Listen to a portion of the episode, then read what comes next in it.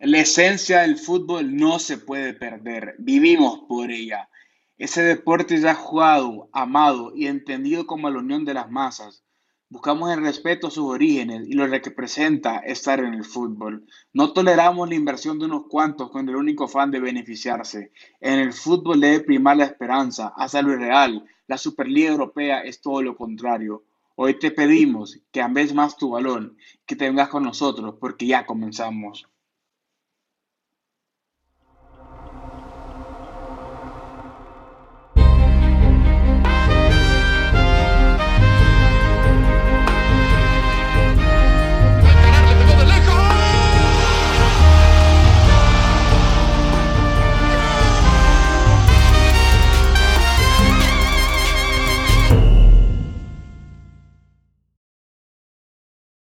Buenas noches, buenas tardes, buenos días a la hora que nos están escuchando. Estamos en Alerta Podcast. Hemos convocado de urgencia, realmente de urgencia, a Julio Rivera, a Carlos Flores, a Sabrina Martínez, a Valeria Paz, para hablar de un tema, yo diría que es el tema de luto, el fútbol. Realmente el fútbol europeo está dando el paso a, a la muerte de la competición europea como la conocemos como tal primero nos introducimos. Eh, quiero darle las gracias a Valeria por estar a estas horas, altas horas de la noche en Madrid. No, ¿qué tal, Gaspi? Aquí la verdad es que sí ha sido un día impactante, entonces, ¿cómo no iba a estar aquí con ustedes el día de hoy? Es un gusto. Hola, Sabrina, ¿qué tal? ¿Cómo estás? Hola, Gaspar. Súper triste. Esta noticia me tiene eh, impactada. Es, como habías dicho vos, el luto del fútbol y obviamente este son días históricos, pero feliz de estar aquí con ustedes. Julio Rivera, ¿qué tal? ¿Cómo vamos? Espero que estemos un poco tristes igual que todos. un gusto, Gaspar. Eh, la verdad que impactante porque sinceramente creo que esta es una de las noticias más importantes de la historia del fútbol, incluso del deporte, eh, pero más que todo el fútbol europeo, ¿verdad? Que es el que más eh, revuelo ha tomado en prácticamente toda la historia. Así que a ver qué pasa y vamos a comentar todo lo que tenemos. Carlos Flores, ¿qué tal? ¿Cómo vamos? El Arsenal va a estar en esta Superliga Europea, Carlos. Voy a jugar competencia europea ahora, entonces. No, broma. Eh, igual, un saludo a todos los libreteros. Eh, creo que sentimientos encontrados con esta noticia. Uno no sabe a veces si sí o no, si más allá que de acá. Pero bueno, creo que el motivo de la convocatoria es para eso, para que lo debatamos un poquito, hablemos de esta, esta primera guerra mundial del fútbol, podríamos decirlo desde ese punto de vista, porque se vienen cosas turbias esta semana, sin lugar a dudas. Para empezar, vamos a definir qué es la Superliga Europea. Participarán 20 clubes, 15 clubes fundadores y otros 5 adicionales que anualmente se clasificarán sobre el rendimiento de la temporada anterior en esos 15 clubes fundadores vamos a tener al Real Madrid, al Barcelona, al Atlético de Madrid, al Milan, al Arsenal, al Chelsea, al Inter, a la Juve, al Liverpool, Manchester City, Manchester United y Tottenham. Ustedes, ¿por qué creen que nace esta competición? ¿Por qué creen, y, quiero la pregunta a todos, ¿por qué creen que nace la competición? ¿Por qué creen que es necesario esta, tipo de competición? ¿Ustedes creen realmente que sea necesario esto? Pues, Gaspar, o sea, cuando preguntan eso, viene el presidente de la Superliga, Florentino Pérez, y dice que en sí esto se debe a lo que la pandemia ha hecho, eh, a lo que es la inestabilidad eh, del actual modelo económico del fútbol europeo. Em, y que lo que quieren hacer es responder, es que como son los clubes grandes, ellos lo que van a hacer es responder a su afición y recuperar la economía del fútbol, eh, recuperar la economía de los clubes. la verdad, o sea, me quedo en sí confundida, me quedo en sí en parte, ellos sabrán obviamente, tienen sus estudios, tienen sus, sus números, pero pues eso es lo que ellos han dicho hasta ahora. Creo que en sí falta información para entender del todo, pero hasta ahora eso es lo que ellos dicen, ¿no? Inestabilidad del actual modelo económico del fútbol. Sabrina, pero esto es social. Esto crea clases sociales en el fútbol. Esto, esto te pone en un término. bajo, intermedio y una clase alta. Es, eso, una clase media, una clase baja, una clase muy alta, muy alta en el fútbol, donde compiten equipos elite. Sí, bueno, gracias a Valeria por lo que acaba de decir, eh, un poco de la parte informativa de cómo nace esto, lo que explicó Florentino Pérez y como dice ella, sí, obviamente esta gente son profesionales, tienen sus números, sus, estados de cuenta y todo eso, pero yo lo veo desde un punto de vista eh, humano. Eh, el ser humano por naturaleza es egoísta estas son decisiones eh, llenas de, avaricia. Los ricos se quieren hacer más ricos. Este, la, obviamente, eh, según lo que yo entiendo, eh, la UEFA puede que ha estado, no le ha estado dando todo el dinero a, estos equipos como se supone que debería estarlo haciendo. Entonces, por la parte legal, por la parte técnica, sí hay pues cosas que, que demandar pero yo creo que en la parte humana, empática, como estaba diciendo Valeria, ¿qué va a pasar con los equipos pequeños? ¿Cuál es la necesidad de hacer esta liga? Tenemos una Champions que a nosotros nos encanta, nos fascina. O sea, me encanta la Champions, aunque yo no veo al Barcelona en las, en las etapas finales. Yo lo veo porque yo adoro el fútbol. Yo veo las ligas también, pero todo eso se está perdiendo. O sea, eh, el, el fútbol como lo conocemos ya no va a ser el mismo. Entonces, para mí este, este, es, un, este es un problema de origen socioeconómico, por decirlo así. Estos, estos, estas 12 personas, estos presidentes no están pensando eh, en los aficionados y como decía, lo leí en Twitter, el fútbol es de los aficionados y si los aficionados no aprueban algo, no va a funcionar. Entonces sí estoy muy triste con, con esta noticia. Sí, la verdad que estamos todos tristes y yo quisiera escuchar a Julio porque Julio tiene una perspectiva muy interesante. Antes del programa nos estaba contando un poco. Julio, quiero escuchar tu opinión, quiero saber cómo impacta esto económicamente a los equipos. Sí, bueno, Gaspar, sinceramente, digamos que la nostalgia es un factor determinante al momento de recibir esas noticias. Y es que Sabemos que a partir de acá, esos momentos que hemos vivido toda nuestra vida, que ha vivido el equipo que apoyamos toda nuestra historia, no es que van a quedar en nada, sino que no se van a volver a repetir. Me refiero a que eh, equipos como el Liverpool, equipos como el Real Madrid, equipos como el Barcelona, que son históricos eh, y son históricos de la Champions League, ya no van a volver a jugar esta competición de, de hacerse realidad en la Superliga. Entonces, digamos que por esa parte eh, sí es bastante triste, bastante triste por, por esas situaciones, pero bueno, yo creo que al final el ser humano eh, en toda la historia ha sabido eh, evolucionar, ¿verdad? Evolucionar y creo que en todos los aspectos de la vida el ser humano debe evolucionar. Tal vez no sea el camino correcto, tal vez no sea el camino eh, ideal, pero sin embargo, bueno, sin embargo, yo creo que el fútbol necesitaba un cambio. Y creo firmemente que eh, este es un primer paso, tal vez erróneo, veremos cómo se desarrolla todo, tal vez erróneo, pero creo que sí necesitaba un cambio. En lo que respecta a lo que me preguntaste, en lo económico, eh, los equipos eh, reciben el campeón, por ejemplo, el campeón de la Champions recibe al año 120 millones de euros por ganar la Champions League. En esta nueva competición, en esa nueva Superliga, los equipos solamente por participar, solamente por aceptar la invitación, van a recibir 350 millones de euros.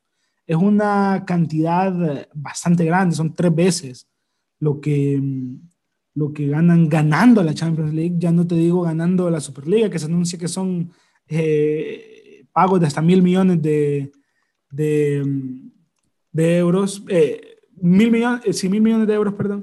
Entonces es algo chocante, ¿verdad? Chocante porque al final los fanáticos, a nosotros nos interesa el fútbol. Al final el dinero es bastante secundario para nosotros. Sin embargo, hay que ponerse también en los zapatos de estos. Mira cómo estaba el Barcelona el Barcelona, esta Superliga lo salva prácticamente. nos salva de la ruina. Cuando el Barcelona tiene casi 200, 300 millones eh, de déficit esa temporada, eh, poniendo tomando en cuenta el, el, patrimonio de ellos y la deuda que tienen, es una, es una deuda casi insalvable, que al final esta, esta nueva Superliga, los ingresos que va a tener, eh, salvan a la institución con crece, ¿verdad? Y les va a permitir tener un, una mayor sostenibilidad económica en el tiempo. Sin embargo, yo entiendo a todos los aficionados porque es duro, es duro este momento para todos los amantes del fútbol. Si hay algo con lo que concuerdo yo con Julio, es que pues el humano evoluciona y hay momentos en los que se necesitan cambios.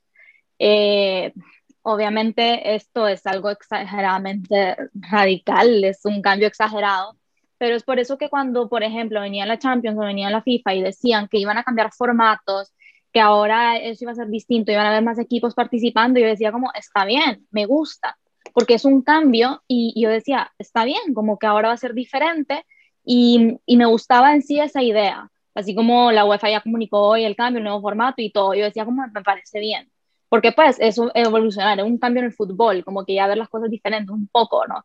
Pero no esto, o sea, esto ya es literalmente otra historia. Como que los niños, de, o sea, los que vienen no van a ver para nada el fútbol como nosotros lo hemos visto. Y, no me gusta, o sea, no me parece porque se, se, trata de la Champions, se trata de ver también la Liga Nacional, se trata de ver los equipos pequeños, incluso a veces ganándole a los campeones. Y eso, eso es bonito, eso me gusta. Eso, eso es la magia también que tiene el fútbol. Y eso ya no lo vamos a poder ver, porque como dijo el mismo sí, como que los, los equipos, estos partidos, o sea, de, de los campeones, así, van a perder su presencia, van, van a perder su importancia, ya existiendo esta Superliga. Y tiene toda la razón del mundo. No, y Valeria, es que el problema aquí, creo, el, el que más me aterra es la devaluación del producto. Yo creo que al tener estos partidos, por ejemplo, yo ponía un ejemplo, este Liverpool-Real Madrid. El Liverpool-Real Madrid lo, lo, tuvimos esa temporada en los cuartos de final, lo tuvimos hace tres años en la final de la Champions y lo tuvimos hace, eh, vamos a ver, seis años, eh, o vamos a ver, seis, seis años en la fase de grupos. O sea, tenemos eh, cinco partidos Liverpool-Madrid en los últimos siete años, más o menos. Se han enfrentado ocho veces total, o sea, solo ocho veces. Correcto, correcto. Y vamos a tener cinco partidos de Liverpool-Madrid por temporada. Es que ese es el problema. Ese es verdaderamente... Si yo, si yo perdón Julio, si yo hubo un momento que me harté, allá por 2012, creo que fue 11, en aquella seguidilla de clásicos, Barça-Madrid, Liga, Copa, Champions, si no recuerdan ustedes, cuando era la guerra Pep Mou, yo llegué a un punto en que dije, ya, suficiente, ya estoy aburrido, o sea, no quiero ver otro Barça-Madrid. Imagínense estar viendo estos encuentros tan seguidos, ¿no? Y es donde, añadiendo, o sea, aparte de, de lo que decía Julio, el, el factor emocional, ¿no? de sentimientos, si bien es cierto, es difícil, los cambios no vienen de la noche a la mañana, y es aquí donde cito yo, y se ha movido bastante en las redes, que hace 11 años Arsène Wenger lo dijo, que en 10 años íbamos a tener una Superliga, y aquí están los resultados. Llámelo loco, llámelo profeta, llámelo lo que sea, el hombre lo, lo supo en todo momento, porque sabía de los intereses que se juegan. Casualmente ahorita leí hace poco que ya todo lamentablemente ustedes está ya o sea, monetizado, ya todo está, se piensa más en cuanto al negocio. O al final, la industria del deporte es eso. Los aficionados estamos quedando ya atrás. Y no sé, no sé, no sé si nosotros seremos la última generación que en verdad valoremos eso. Porque ya hoy en día el, el, el, cipote, y si alguien que nos escucha fuera de donde no sabe qué es cipote, pues el niño o la niña que crece viendo fútbol ya no ya no, ya no tiene un arraigo hacia, hacia una institución como de repente tal vez estoy juzgando, como nosotros crecimos. Como les digo, yo creo que somos, somos los últimos. Ya hoy en día, ya hoy en día, un niño de 11 años que apoya al Real Madrid no le interesa ver de repente un Real Madrid Cádiz o un Real Madrid eh, Alcoyano. Va a decir, ¿y eso qué es? Uy, qué pérdida de tiempo. Si yo tengo primitos que a veces expresan mal cuando juegan partiditos así, que para lo decía Valeria, para ya en el sector de la industria, eso le dejaba millones a esa gente. Ahora no, ahora todo eso se pierde. O sea, es un caos, es una guerra a la que se viene sin lugar a dudas en, en cuanto a económica, por les decía, la, creo que es la primera guerra mundial del fútbol en lo que son derechos de televisión, lo que son el futuro de la, del fútbol base formativo de todas las instituciones a nivel europeo. Estamos hablando inclusive, ahí en la Superliga va a entrar el fútbol femenino, o sea, ¿qué va a pasar? Con, con, el fútbol femenino. O sea, el, el tema de comercial, patrocinadores, el patrocinador ahora a dónde se va a querer ir, a invertir a la Champions sin estos 15 clubes fundadores. No lo creo. Fíjate, los patrocinadores van a buscar a los clubes fundadores. Fíjate que justo, justo lo que va a decir Carlos, qué van a decir los jugadores, qué expresan los jugadores. Quería leer el, una de las últimas palabras que tenían de Herrera. Hoy puso un tweet de Herrera y puso una publicación donde decía, amo el fútbol y no puedo quedarme callado ante esto. Creo en una Champions League mejorada, pero no en que los ricos roben lo que el pueblo creó, que el juego, que es la pelota, que es esta pasión, que no es otra cosa que el deporte más bonito del planeta, dice Andrés Herrera. Termina así. Gaspar, si, si bien eso es cierto, que esta Superliga, ¿no? esta confirmación fue la gota que derramó el vaso, ¿por qué, ¿por qué el alboroto hasta ahora, digo yo, de toda esta gente? O sea, vemos una Supercopa italiana jugándose en Emiratos Árabes y que tiene que ir a jugar la Supercopa italiana en Emiratos Árabes. ¿Alguien se ha pronunciado de eso? Partidos clásicos, el clásico en Miami. Ah, que eso iba agarrando fuerza, que un clásico, eh, ya sea la primera o la segunda vuelta, ya no se iba a jugar en España. Eso, eso lo iban a llevar a Estados Unidos, sí o sí. Entonces ya o sea, no es, que yo, no es que yo no quiera el factor emocional, los aficionados, porque también lo soy, los valores de los equipos, la tradición y todo eso, pero es que estamos ante una realidad, y lo decía Julio, los cambios son, son, son duros de entrada, son duros. Y obviamente esto, los que van a juzgar y los que van a decir si esto va a ser un éxito, éxito o no, somos nosotros los aficionados. Pero bien es cierto, ya el deporte está industrializado. Esto es dinero, señores. Aquí ya no hay para dónde. Nos gusta aceptarlo o no, esto ya viene de hace años. Y si la gente, como lo decía, lo dijo Wenger hace 11 años, esto iba a pasar, ¿por qué las partes interesadas nunca se movieron en querer evitarlo? Han de haber dicho, han de haber visto hace años el típico niño, o sea, los 15 clubes fundadores, jalándole el pantalón al papá, papá, papá, y el niño va a dejar de molestar y esperándole la cabeza. Ahora el niño ya se creció, ya se avivó, y ojo, ¿y qué vas a hacer ahora? Y la respuesta, la respuesta a mi criterio de estas organizaciones han sido creo que no las correctas. De entrada, bueno, si ustedes se van, los voy a banear. Esa es la solución de ellos, los voy a banear. O sea, los, los, los estás purgando más y los estás retando más a querer fregarte y fregarte en cantidades trillonarias. ¿Por qué no sentarse a dialogar? ¿Por qué no decir, hey, miren, queremos hacer esto, queremos hacer lo otro? Si bien es cierto, el rico quiere hacerse más rico, pero es que eso, eso, eso, eso ya está. Eso ya está. ¿Sabes cuál Porque nadie se pronunció. Por, eh, te, lo, te, lo, decía con, te lo digo con el City, Gaspar. ¿Por qué el City abusó del fair play financiero y lo justo era una sanción? ¿Qué hizo la UEFA? No hizo nada. Ahí los dejó. No, no. sigan comprando, sigan no, invirtiendo. El, el Porque el PSG ha hecho lo mismo y lo han permitido. Sí, con, con, el PSG también. Al final dicen que por eso es que sí, el con, PSG no, no, no se une todavía a la Superliga porque, entre comillas, le debe favores a la UEFA. Claro, y, y, totalmente. Entonces, pues. yo... y, el City no, y el City no sé qué está haciendo. Sí, porque si el PSG le debe favores, el City, uff, se van a los penales o todo, señores. Entonces, no entiendo, no entiendo sinceramente. Como les digo yo, el niño se creció, se avivó y ahora están preocupados. Entonces, yo, yo, yo le preguntaría a Sabrina, ¿qué hacer con este niño? ¿Qué hacer con este niño que es rebelde, que este niño, que son estos equipos fundadores, que realmente ¿Cómo lo vas a sacar de esa órbita donde la FIFA, la UEFA, los, les prohíbe a esos jugadores jugar esta competición de la Superliga Europea, donde les dice que si la FIFA les dice tanto a jugadores como árbitros, hasta técnicos, que si compiten en esta liga no van al Mundial? Entonces, ¿en qué estamos?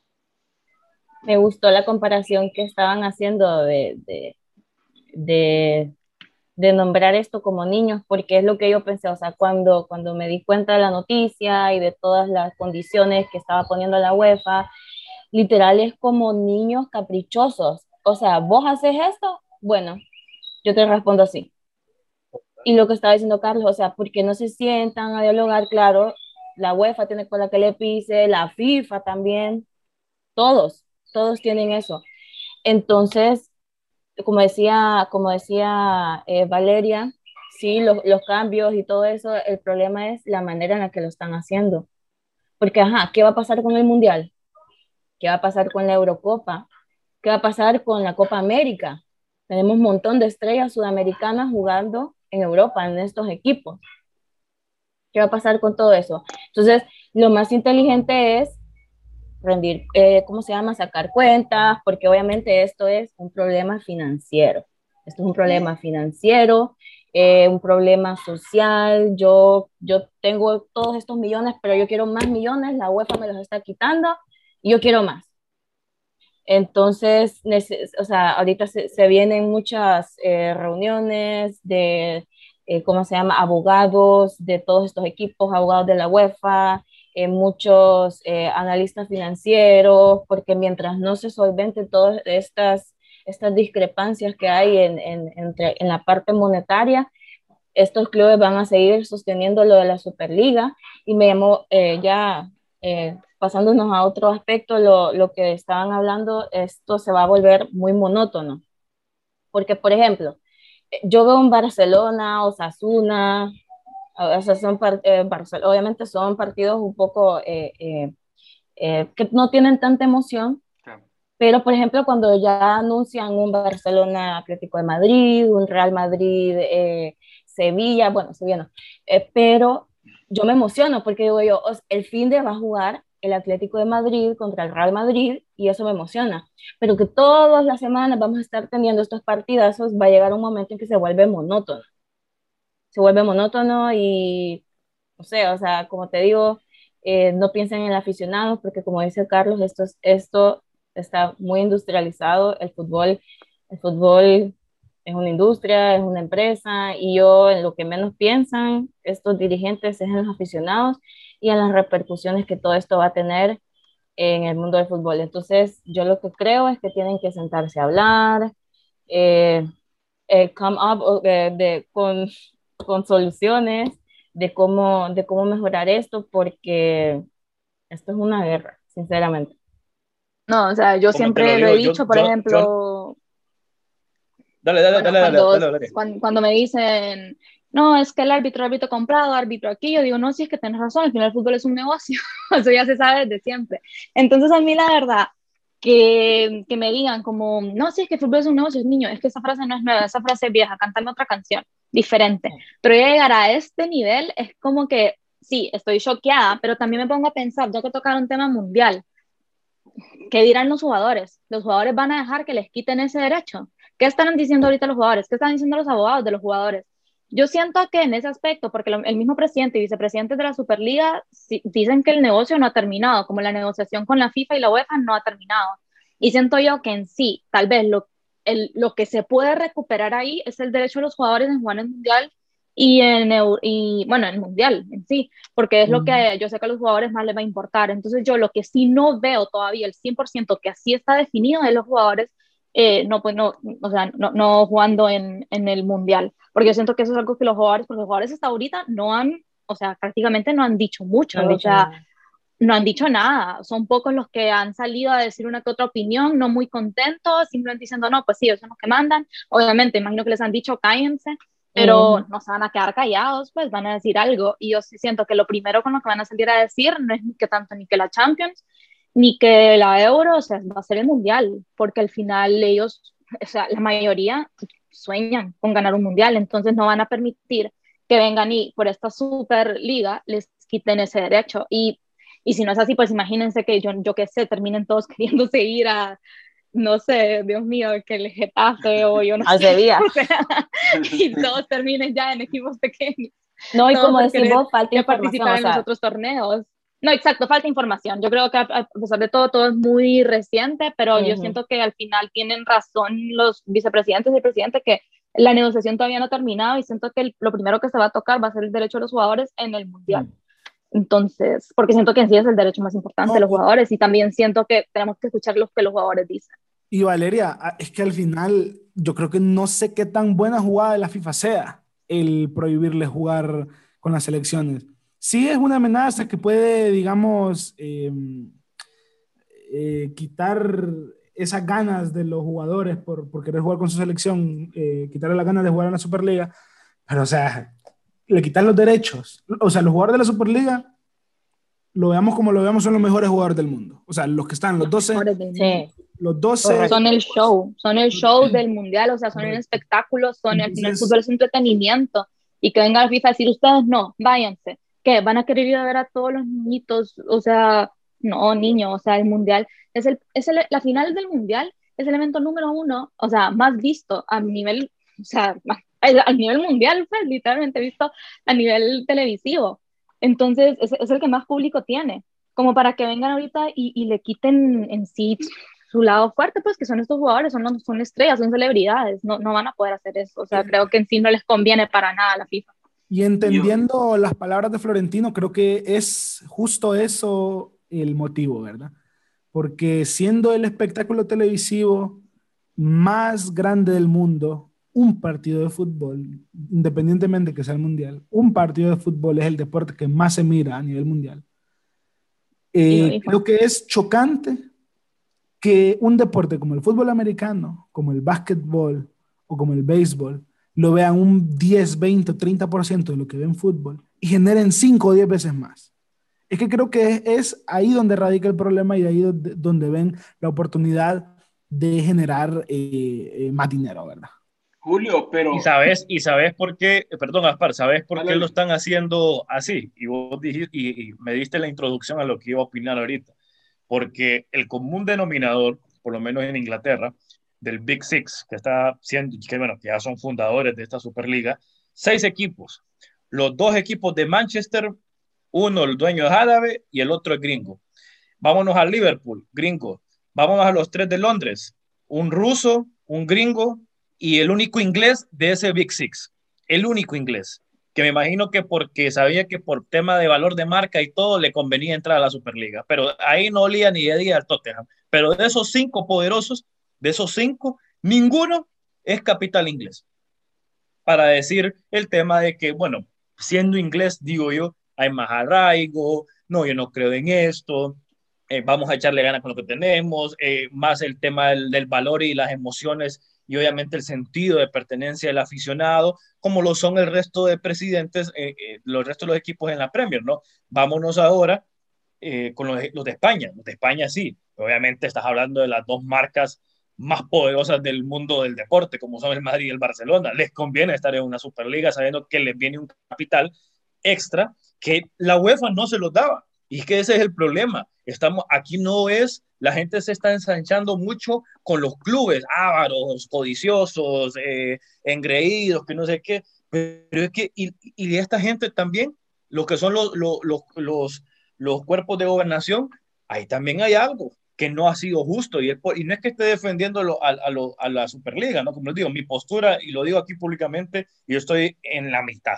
No estoy ni a favor ni en contra, necesito más información, como decía Valeria, necesito empaparme más del tema porque lo de ayer, lo de ayer fue empaparme más en el tema en el sentido que ocupamos que salgan más motivos, más justificaciones del por qué hacer esto. Yo creo que lo de ayer fue como dicen van, los, presidentes y los clubes dijeron, tiremos la página web porque ya está, tiremos el comunicado, lancemos esta bomba de gas, a ver qué pasa, porque eso es lo que ellos quieren ver ahorita. ¿Cuál es el alboroto? Bueno, Florentino dijo, ah, nos van a cancelar el mundial. Organizamos nuestro propio mundial, dijo Florentino. Entonces, obviamente, un, un, un, su propio mundial con todas estas superestrellas, van a ver el super van a ver el mundial, el mundial del el super mundial, pero no van a ver el otro mundial. Entonces, yo creo, si, me, si soy franco, sincero, eh, esto no creo que va a ir a mucho, uh -huh. creo yo, creo, quiero creer, porque van a, o sea, lo decía, lo decían ustedes, los jugadores que no les han dado voz y voto los jugadores. El jugador no va a querer perder ese privilegio de jugar y representar a su país, aunque sea de Grolis, porque no les pagan. Solo les dan bonos por si son campeones o si llegan a finales o a semifinales, etcétera. Pero su salario, ellos viven de sus clubes. Y esa es otra realidad que también no hemos visto. Entonces, al final de cuentas, como lo digo, vuelvo y pongo, esta es una fiesta, todos peleándose por la piñata, pero al final va a aparecer alguien y va a decir, niños, cálmense, cálmense niños, siéntense y vamos a hablar, así. Yo la verdad tengo que decir al final, ya sea para bien o para mal, Florentino Pérez es un genio y como este dijo, eh, si le quitan el derecho al mundial, pues él hace, su propio mundial, ellos hacen el propio mundial y nada, o sea, yo también, yo siento que esto sí va para largo, esto sí va a pasar, esto sí va a suceder, ya es un hecho en sí, pero yo siento que yo voy a seguir viendo mis estrellas en el mundial, así que la, nada, a ver. Lo aceleró, o sea, esto iba a pasar, no es que nos sorprende porque... No, sí, pero es como que ya está pasando, ¿me entendés? O sea, era como, o sea, ver para creer, ¿me entendés? Sí, no, y es que nos sorprende porque es un gran cambio, pero los aficionados del fútbol sabían que esto en algún momento iba a pasar. ¿Qué pasó? La pandemia aceleró todo, eh, los equipos se ven mal económicamente y tienen esta, esta oportunidad de recuperarse. Bueno, hemos llegado al final de un podcast que creo que quedará en la historia. Ya lo, dije, ya lo dijimos aquí, una guerra, se abrió una guerra, en la primera guerra de fútbol, la revolución industrial en el negocio fútbol, futbolístico. Así que le doy las gracias a Carlos Flores por estar con nosotros. Un gusto, un gusto siempre poder compartir, como les digo, creo que hemos abordado las generales, así como hemos recibido a nivel mundial las generales todavía de todo este, este relajo que no va a parar, no va a parar. Yo firmemente creo, y lo repito, va a aparecer una figura ahí, va a aparecer alguien que va a sentar a todos los niños a ponerse a reír y comer su queque todos otra vez, porque esa es la verdad. La incomodidad es que uno tiene más queque que el otro y ellos quieren tener el pedazo. Así es. Aficionado Julio Rivera, entrenador de fútbol y estudiante periodismo, muchas gracias. Gaspar, eh, siempre un gusto estar acá en la libreta comentando los temas más importantes y qué tema más importante que está eh, hoy en el mundo del deporte, en el mundo del fútbol, que esta fundación de la Superliga. Nada más quiero finalizar con eh, una noticia que acaba de salir y al parecer el miembro, un miembro del comité ejecutivo de la UEFA, Jesper Moller, acaba de confirmar que este viernes serán eliminados de la actual UEFA Champions League el Manchester City, el Chelsea y el Real Madrid. Vamos a ver en qué termina todo esto. Muchas gracias. La cara de Sabrina y Valeria es un poema. Realmente si la pudieran ver, se, no sé. No, bueno, eh, no, bueno, yo salgo, eh, me voy.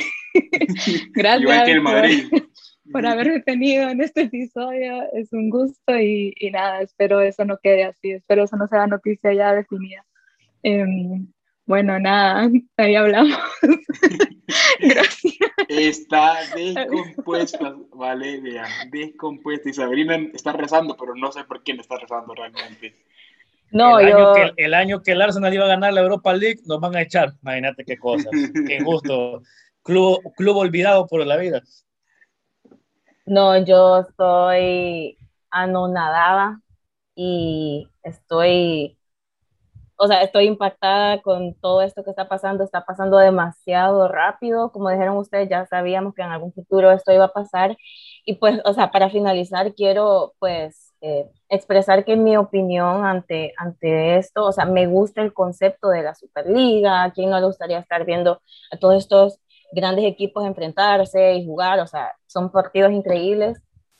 Me gusta el concepto, no me gustan las condiciones que, que están poniendo la UEFA, que está poniendo la FIFA, no me gusta cómo lo están manejando, porque hay muchas cosas que están en juego, la Champions, la Europa League, el Mundial y todos, todos estos torneos de, de, confederaciones.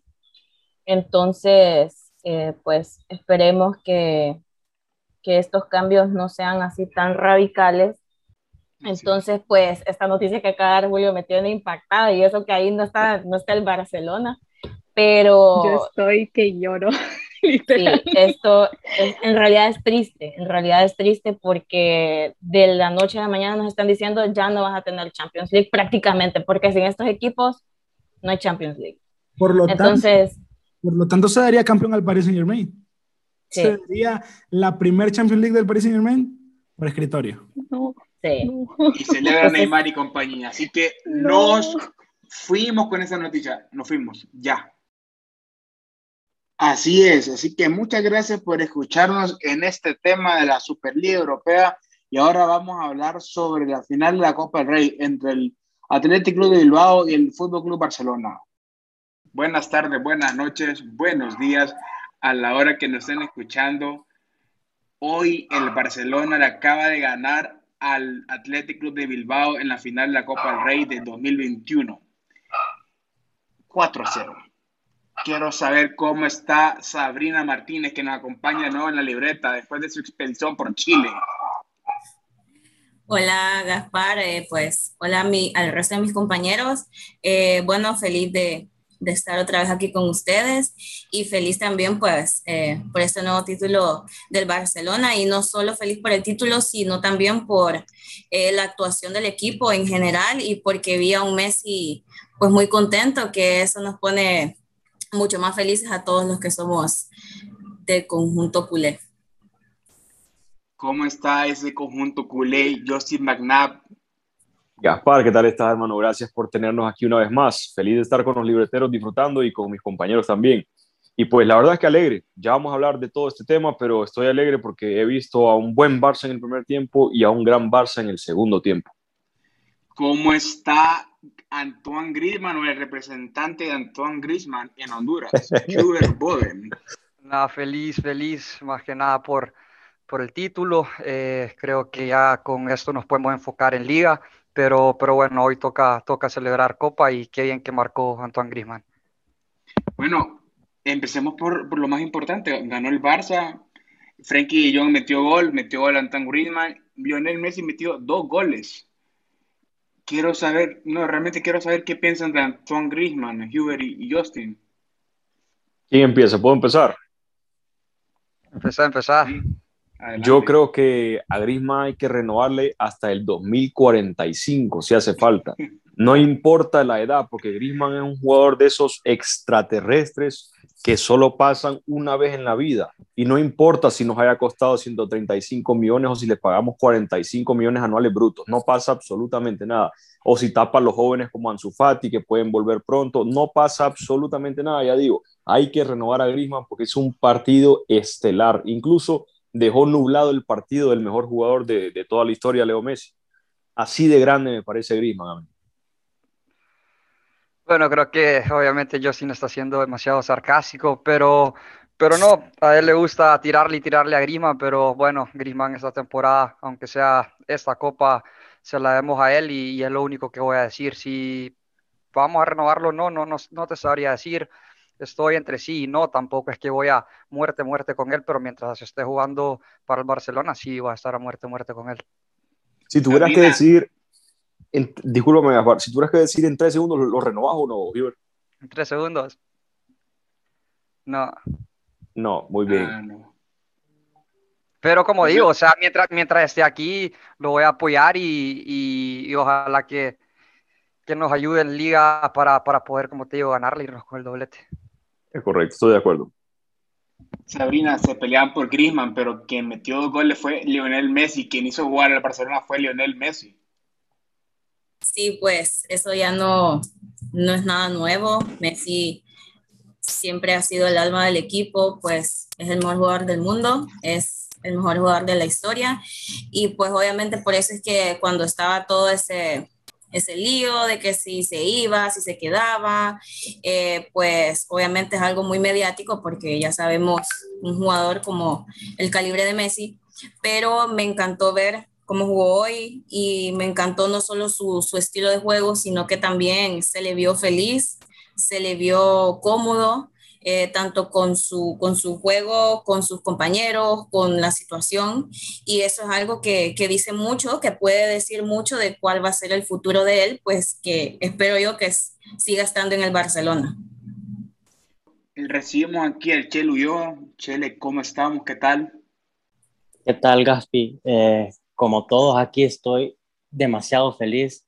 Hoy parecía niñito saltando por toda mi casa celebrando los goles esos 12 minutos de juego han sido la mejor droga que existe. Una sobredosis de felicidad, una sobredosis de emoción. Eh, fue algo espectacular.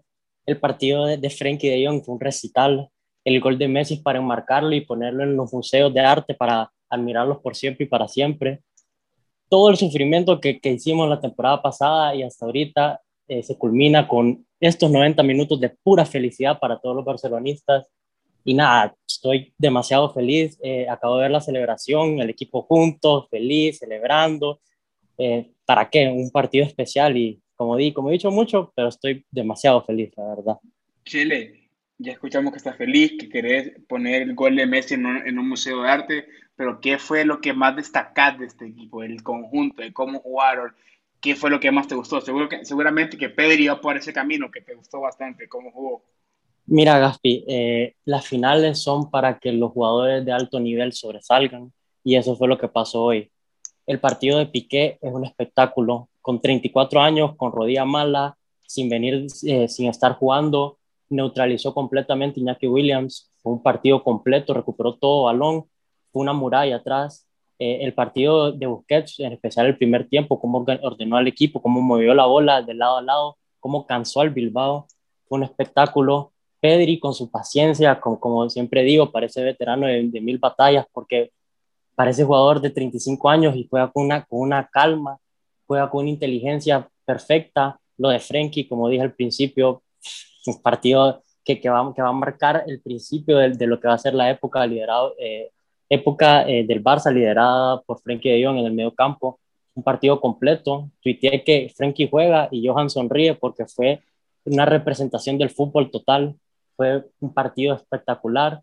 Eh, Griezmann, y yo, quiero escuchar a Hubert que hable un poquito de Griezmann, porque lo de Griezmann hoy, mis respetos, es la, el, el, la fuerza mental que tiene que tener después de fallar ese gol cantado y, y terminar con un partidazo los últimos 30, 35 minutos, de verdad me impresionó. El gol, pues sí, solo la tiene que empujar, pero está ahí y lo hizo. Eh, después el pase a Alba también, cómo ayudó eh, para retroceder y salir de la presión sirviendo como pivote, ayudando al equipo, partidazo de Griezmann, de Messi no, no, ya no sé ni qué decir, pues, quién, de, lo que, de lo que ya se ha dicho, Messi es increíble, es el mejor de todos los tiempos. Eh, me siento triste por las personas que, que, han gastado tiempos y años de su vida en tirarle, tirarle todo a Messi en vez de solo sentarse, callarse y gozar de lo que es el fútbol de Messi, que es un espectáculo, es el mejor de todos los tiempos. Y nada, yo sé que, me, estoy hablando demasiado, pero estoy feliz, como ya vengo diciendo, y el partido de todos me encantó, fue un partido completo, y ¿para qué? Justin, ya escuchamos al Chile que está feliz, ya escuchamos que tuiteó sobre Johan, que tuiteó sobre eh, Frenkie, pero ¿por qué crees que Frenkie hoy se hizo un partidazo? ¿Dónde crees que, pregunta abierta a todos, ¿dónde creen que radica el éxito de Frenkie Jong hoy? Porque tiene mucha más libertad, me parece, Frenkie Jong. Tiene la libertad y la responsabilidad de sacar el balón jugado, se le pega mucho a Busquets, eh, es el responsable de, del vínculo entre, entre Busquets, Messi o de, de Busquets, del medio centro defensivo y el, y el ataque. Y cuando Messi vota a construir juego, Frenkie de llega al área. Por eso lo hemos visto en, en, su función de llegador en estos últimos tiempos, que ha marcado bastantes goles, incluso goles importantes. Y es que Frenkie es muy, muy, muy inteligente, es muy capaz se puede salir de cualquier situación, tiene capacidades mentales, físicas, técnicas para, para salir destacado en, cualquier situación del campo, sea en, en, propio campo, en medio campo, en tres cuartos, incluso en el área está, ha estado aprendiendo bastante. He hecho un poquito en falta quizá el tiro de media distancia y tal vez remate con la cabeza, pero poquito a poco va mejorando con el tema del área. recordemos que me pegó, Messi, le dio un pase a Frenkie en el primer tiempo que pegó en el poste, disparo de, de, este último.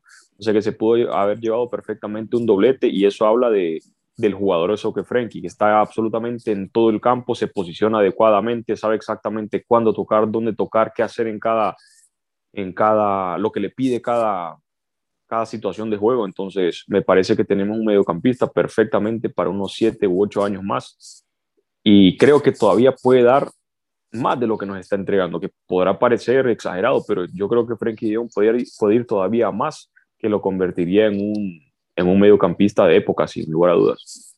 ¿Y dónde te gustaría ver a vos, Sabrina, que veo que estás aceptando todas las palabras de Justin? ¿Dónde te gustaría ver a vos más a, a Frenkie de Jong en esa posición, en otro rol? Porque Justin dice que puede ser un, un mediocampista mejor para el Barça. ¿Qué le podría aportar más al, al Barça, Frenkie de Jong? Bueno, yo soy, yo soy gran admiradora de, de De Jong, o sea, él es eh, la definición perfecta del fútbol total. Eh, obviamente es una filosofía muy practicada por, por el Barcelona y obviamente el, eh, el fundador de todo esto que fue Rinus Michel, luego eh, practicado por Johan Cruyff, bueno, sabemos cómo es la escuela de Johan Cruyff, y eso es lo que a mí me encanta, por ejemplo, el de John lo podemos ver jugando de central, lo vemos eh, jugando en medio, a veces eh, con, con, funciones más ofensivas, otras veces con, con funciones un poco más defensivas, y obviamente eso depende del rival que el Barcelona tenga enfrente.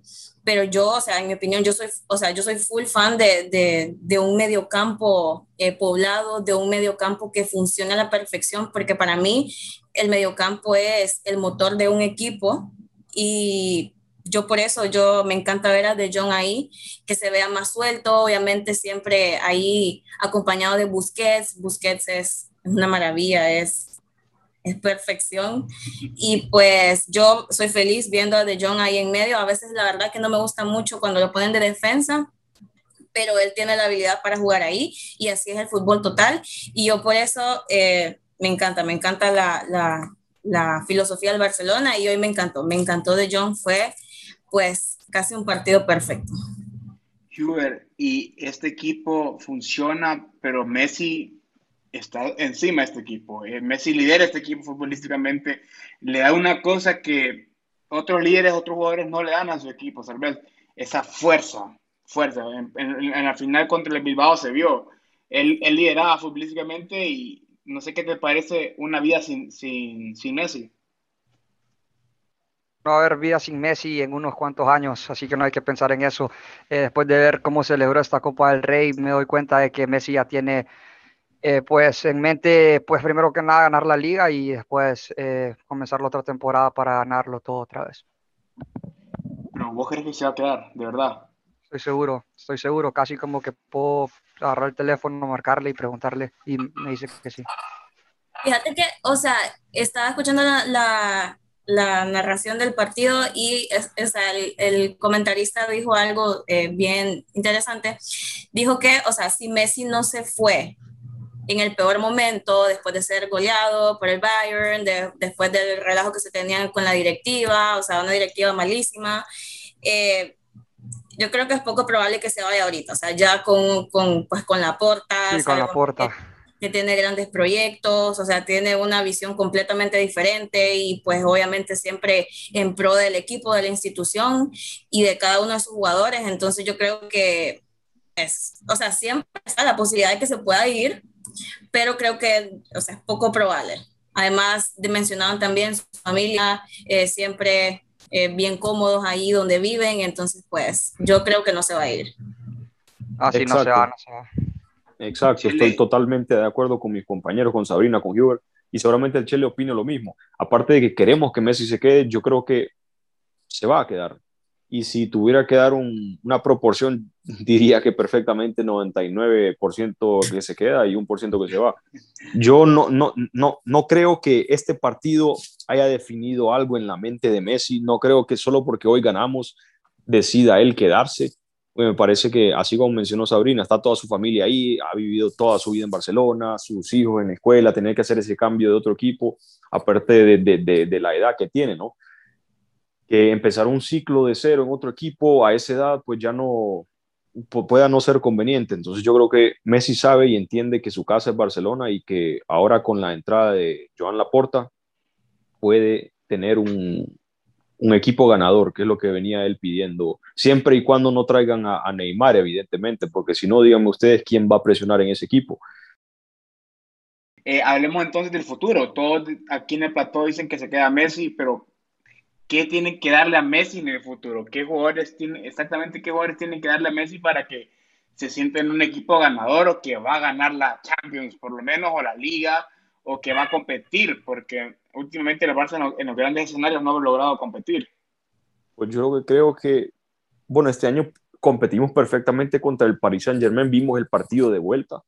Lo que pasa es que el Barça tenía un, un defecto de, de, de complejo de complejo, porque Kuman salía diciendo después de la Supercopa, no me acuerdo si fue contra el Athletic Bilbao, con el rival de hoy, al que le metimos un baile en el segundo tiempo, o fue contra la Real Sociedad, que sale Kuman después de que perdemos a decir, no, que no tenemos equipo, que tal, tal, como menospreciando a los jugadorazos que tenemos, porque es un equipazo y medio. Yo sinceramente no creo que el Barça necesite jugadores, lo que necesita es un plan, eh, una estrategia adecuada, un entrenador que, que nos haga practicar el mejor fútbol posible y, pues básicamente eso es lo que necesitamos en resumen. Entonces, sí, con, con Messi, Ansu Fati en ataque, espero que se recupere bien.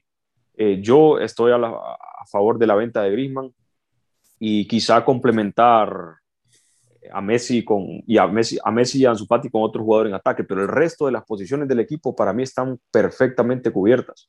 Entonces, en jugadores no va la necesidad eh, deportiva de, del Barça, para nada sino que en un plan y una, en una estrategia bien cimentada como la teníamos. El, permítanme extenderme un minutito más, pero el, el, ejemplo perfecto es que en 2007, 2008, la temporada 2007-2008, veníamos de ser el pasivo al Real Madrid, perder 0-4 en el Bernabéu, haciendo el ridículo esa temporada, ganando cero títulos con los jugadores paseándose en el campo.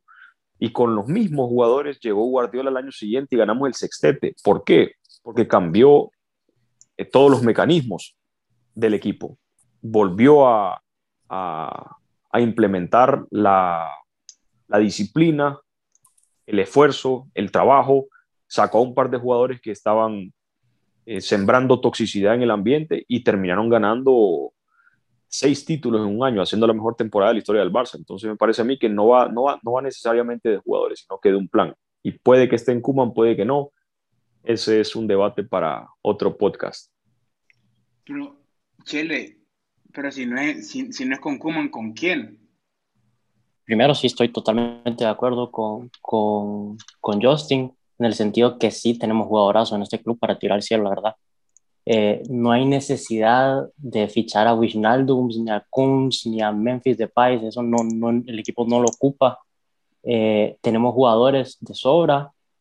Eh, empecemos por el hecho que en el B hay jugadores de talla muy alta, porque me he visto un par de partidos del Barça B, jugadores como Colado, como Nico González, Peque, Gaby, Valde, o sea, te puedo tirar 10 nombres más que tienen la capacidad de aportar lo mismo que te ha aportado, no, no lo mismo, más de lo que te han aportado jugadores como un Titi, como Firpo, como Pjanic, que se tienen que ir del club ya, o sea, si se puede, que mañana los vendan, mañana digan gracias, que pongan en Instagram, gracias por todo y se van ya, porque eso es lo primero que tenemos que hacer, sacar jugadores que no tienen que estar en el club, confiar en jugadores de la, de la Masía, porque te, tengo un dato interesante. Ahorita que, que, que está que Messi es el máximo eh, que, que, ha ganado más títulos, eh, sabes que 8 de los 10 jugadores de la historia del Barça que más títulos han ganado con el Barça son jugadores de, de la Masía. O sea, hay, hay una ruta que ya está, que ya está que hay, la que hay que seguir, que es confiar en jugadores de la Masía, no traer jugadores innecesarios y seguir, pues, seguir en este camino. Vamos a ver qué, qué, qué tal nos va en la liga, vamos a ver si este es un boost anímico para tratar de ganar un doblete. Imagínense terminar esta temporada con un doblete, ¿cómo lo empezamos? Va? Eh, creo que nadie de nosotros lo hubiéramos, hubiéramos creído, pero vamos bien, totalmente de acuerdo con Justin. Y para responder tu pregunta, pues si no es Kuman, es Xavi.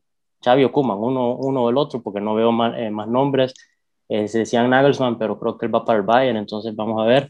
Pero eh, sí creo que, que, que, igual que Messi, Kuman va, se, va, se va a mantener para la siguiente temporada. Sabrina, quiero dar tu opinión acerca de lo que dijo el Chele. Veo que tiene ganas.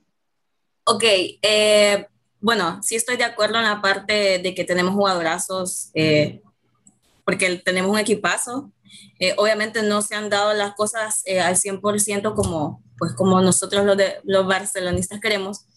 Eh, yo creo que el proyecto tiene que continuar con Kuman porque la situación en la que llegó Kuman era muy, muy desalentadora y él ha, ha movido piezas. O sea, cuando llegó Kuman, destacó Dest, Mingueza y Likes, o como se pronuncie, Em, y él ha, él ha pulido, él ha pulido a estos jugadores y yo creo que por la situación en la que llegó Kuman, él pues le ha ido bien. Este es el primer título de él, si no me equivoco. Yo sí seguiría el proyecto con Kuman, yo no traería a Xavi todavía.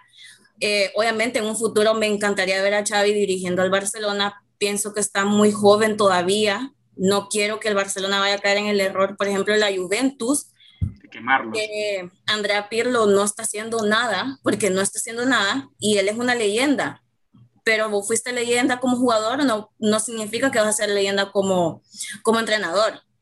Además está muy joven, entonces sí yo le daría como que un poco más de experiencia en, en otros, en otros equipos. Y pues eh, yo lo que pienso es que el Barcelona sí necesita un 9 ya sea que venga de, de, afuera o venga de la Masía, si, si, viene de la Masía, pues mucho mejor, pero sí el Barcelona necesita un 9, porque el Barcelona siempre tiene posesión de balón, ese es característico del, del juego de ellos, y pues la posesión del balón en el primer tiempo sobre todo fue, fue exagerada, y el Barcelona necesita un 9, necesita un jugador con la presencia, por ejemplo, que tenía Luis Suárez, se notó exagerado el cambio cuando él se fue, entonces, eh, yo estoy casi de, de, completamente de acuerdo con, con Héctor y con, Just, y con Justin, pero sí pienso que el Barcelona necesita un 9 y tiene que quedarse con Kuman. ¿Y qué pensarían de, del Kun Agüero? No, creo que no. Por favor, no. que no, no. No, no, no. Creo que no, creo que no, porque es que al final del día, para que el Barça pueda jugar como, como sabemos, ocupamos presionar y Messi es el único que tiene el boleto ya para no presionar tanto. Y si encima le traemos a un jugador como el Kun Agüero que lleva un año y medio retirado, pues sí. díganme ustedes quién va a presionar ahí, quién va a recuperar el balón. Lo que estábamos hablando con Gaspar hoy en la mañana, viendo al City, que cómo, cómo puede el City conseguir el balón, pues presionando, ¿verdad? Y, y, y fue lo, exactamente lo que no vimos al equipo hacer. Entonces, por esa razón no tuvo el balón. Y si el Barça de repente se encuentra un equipo, no necesariamente hoy, eh, como, como el Atlético hoy, por ejemplo, que nos dejó tener el balón, sino que te presionan un poquito más, que quieren tener el balón y que quieren dividirse la posición con vos, pues vamos a terminar sometidos a ellos y jugando al contragolpe porque no tendríamos jugadores para presionar. Ansu Fati no va a hacer el trabajo de, de Messi y de Agüero en la presión. Entonces, para mí, por esa razón, no. Si viene eh, cobrando cero euros y con, y con la, la, la, humildad de, de, ser un jugador de banquillo, pues puede ser que sí, pero para ser titular imposible, no lo veo. Y yo lanzo una pregunta así para todos. Erling Haaland, Kylian Mbappé sí. o los dos. Y Son, sonríe Hubert, sonríe Hubert, veo que está sonriendo. yo creo que, que teniendo a Ansu Fati y a Messi, creo que mejor nos conviene Mbappé. Mbappé a un costado, Ansu Fati al otro y Messi de falso 9. Ok. Bueno, pero, pero, creo que eso va a ser un poco imposible porque yo no escucho, yo no escucho rumores, por ejemplo, de Mbappé al, al Barcelona. Mbappé Exacto. va full al, al, al, Madrid y yo, en mi opinión, yo me quedaría con Haaland. Haaland tiene un olfato goleador increíble, que es lo que el Barcelona necesita porque el Barcelona tiene llegada pero hoy nos dimos cuenta, por ejemplo, en el primer tiempo, la definición, eh, donde Grisman, por ejemplo, está errando bastante en la parte de la definición. Entonces yo sí me quedaría con, con, con Haaland, porque es lo que necesitamos. Y yo, por ejemplo, soy fan de, de Dembélé me encanta cómo juega Dembélé, es, es, es, es, ese jugador diferente del Barcelona que se sale un poco de, la, de los estándares que tiene el Barcelona con sus jugadores y eso es lo que a mí me gusta. A mí me gustan esos jugadores diferentes que, como dicen, piensan fuera de la, de la box. outside uh. the box. Entonces, eh, pues yo por eso me quedo con Haaland. Ok. Bueno, Hemos llegado al final de la libreta podcast. Muchas gracias a mi amigo Hubert Boden. Que Gaspi, gracias por tenerme aquí. Un saludo a todos los compañeros y a los libreteros que nos escuchan. Muchas gracias, Chele Ulloa. Gaspi, gracias por la invitación. Un placer eh, celebrar este triunfo de la Copa con, con mis amigos libreteros culés y ojalá sigamos en este camino y vamos por la liga, pues. Muchas gracias a Sabrina, que ya regresó de su viaje de Chile. Le agradecemos por estar con nosotros. Gracias, Gaspar. Eh, pues un placer, feliz de, del título y pues gracias a todos los que nos escuchan. Muchas gracias, Joseph McNabb. Gaspar, gracias por tenerme aquí una vez más. Compañeros, un placer. Y Vizca el Barça, joder. Terminamos. Nos fuimos.